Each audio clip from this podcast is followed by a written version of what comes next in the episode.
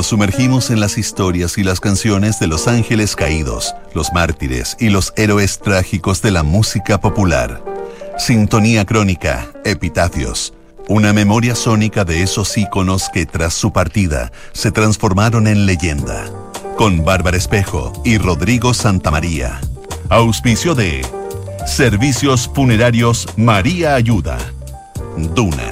Sonidos de tu mundo. En el programa de hoy revisaremos la historia de Marie Friedrichson, la voz de Roxette. Estás en sintonía crónica Epitafios en Duna. Como la voz de Roxette, Marie Friedrichson fue parte de un fenómeno pop mundial que la tuvo en total exposición a principios de los 90.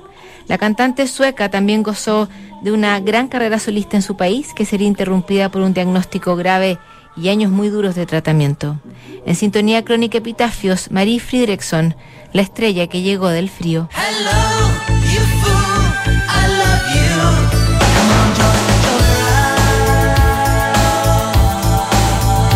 Marie Friedrichson fue el rostro y la voz de la fugaz invasión sueca que llegó a territorio norteamericano a fines de los años 80.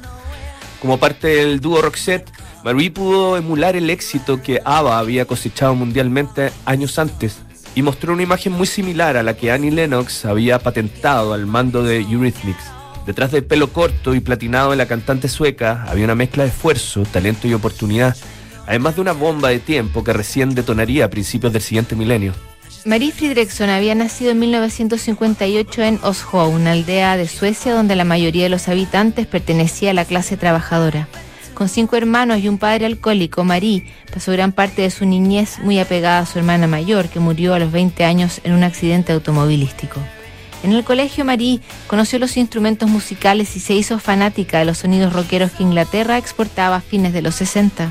Al mismo tiempo, cantaba en el coro de una iglesia católica y comenzaba a fantasear con un futuro próspero en la esfera de la música popular.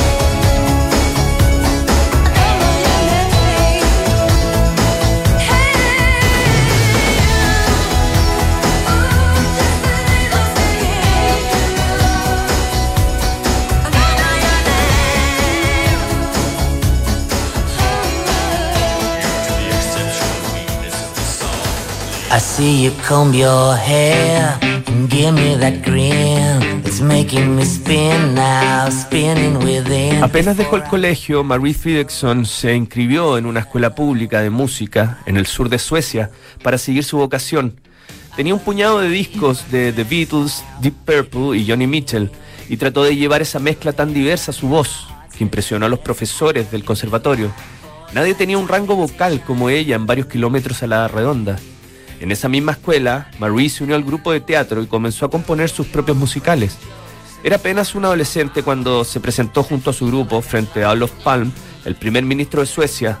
Estaba claro que Marie apostaba por cosas grandes en su carrera. Corría 1977 cuando Marie se graduó de la Escuela de Música y cambió su domicilio por el puerto de Halmstad, al suroeste de Suecia. A ese país ya había llegado la oleada punk que sacudía Inglaterra y junto a su novio Marie formó su propia banda llamada Strull. El grupo tuvo relativo éxito en la escena independiente, fundó un festival de música y empezó a colapsar con el fin del romance de Marie. Tras otro proyecto fallido con un guitarrista, ella conoció a Per Gessle, líder y compositor de Gillen Tider, un grupo con cierta trayectoria en el mercado sueco.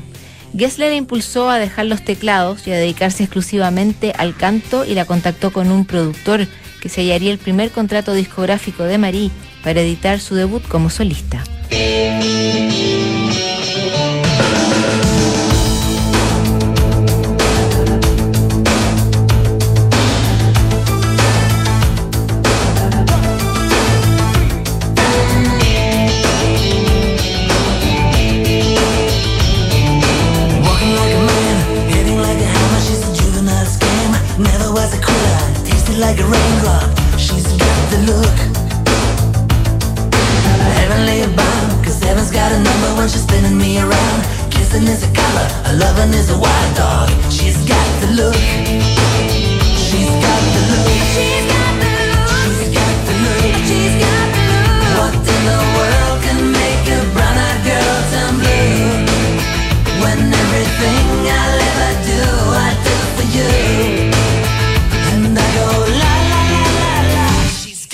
Fire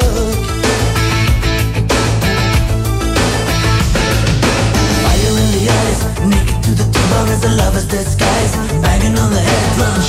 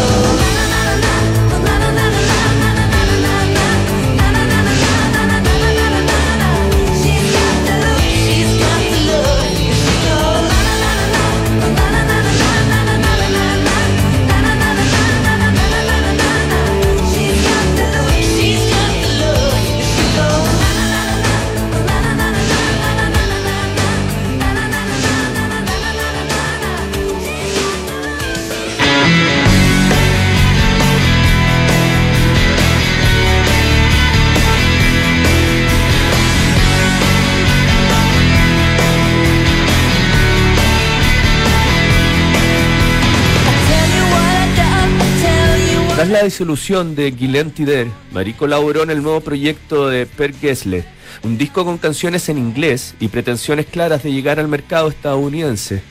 El trabajo fue lanzado en Estados Unidos en formato de EP y el grupo recibió el nombre de Roxette, derivado de una canción homónima de la banda Dr. Feelgood.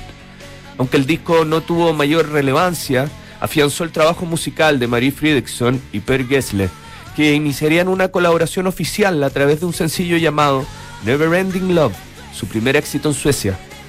El segundo álbum de Roxette, llamado Look Sharp, tuvo gran repercusión en Europa, pero no llegó inmediatamente a las costas norteamericanas. Un estudiante de intercambio se compró el disco y lo llevó de vuelta a Estados Unidos, donde se lo entregó a un DJ de Minneapolis. El programador comenzó a tocar la canción The Look en alta rotación y la transformó en un fenómeno que se replicó en el resto de las radioemisoras. Con este éxito entre manos, el sello EMI decidió editar el trabajo en Estados Unidos y le entregó a Roxette su primer número uno en el ranking Billboard. El dúo tuvo otro éxito mundial con la balada Listen to Your Heart, que el propio le reconoció haber compuesto replicando la fórmula de otras bandas como Heart o Starship. Esa canción le quitó algo de credibilidad al sonido Roxette, que algunos críticos calificaban de poco sustancial y carente de identidad propia. Así todo, el dúo seguía facturando millones y la voz de Marie Fredriksson se convertiría en una de las más emblemáticas de la época en radio y televisión.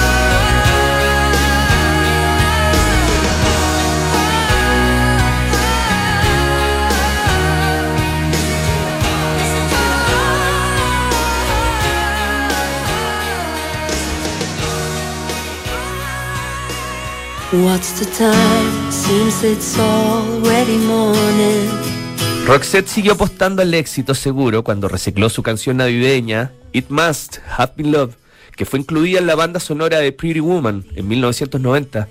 La balada estuvo dos semanas en el primer lugar y mantuvo a Roxette en las primeras planas, mientras el dúo agendaba giras mundiales y preparaba el desembarco de su nuevo álbum, Joe Wright, editado en 1991, se convirtió en el disco más exitoso de la banda, que después comenzó a experimentar un lógico declive y una pérdida de identidad en una escena tan variada como la de los 90. Mientras decaía el éxito de Roxette, Marie encontró algo de libertad después de estar sometida a un tren brutal de trabajo que además la había convertido en alcohólica. Ella se casó con el músico Mickey Bolios y retomó su carrera como solista mientras la opinión pública notaba cómo iba separando aguas de su compañero de Roxette.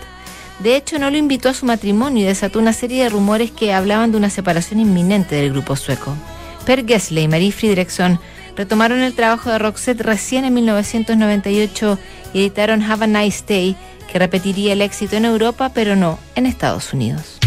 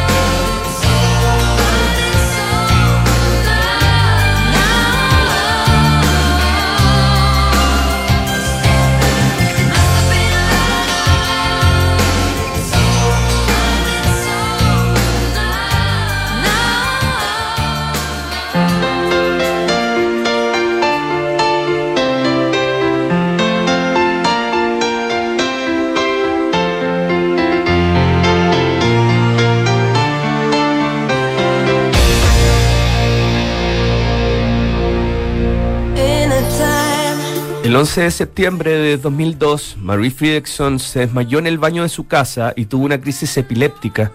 Los médicos le diagnosticaron un tumor cerebral que logró ser removido exitosamente con una cirugía a la que siguió un tratamiento agresivo de quimio y radioterapia.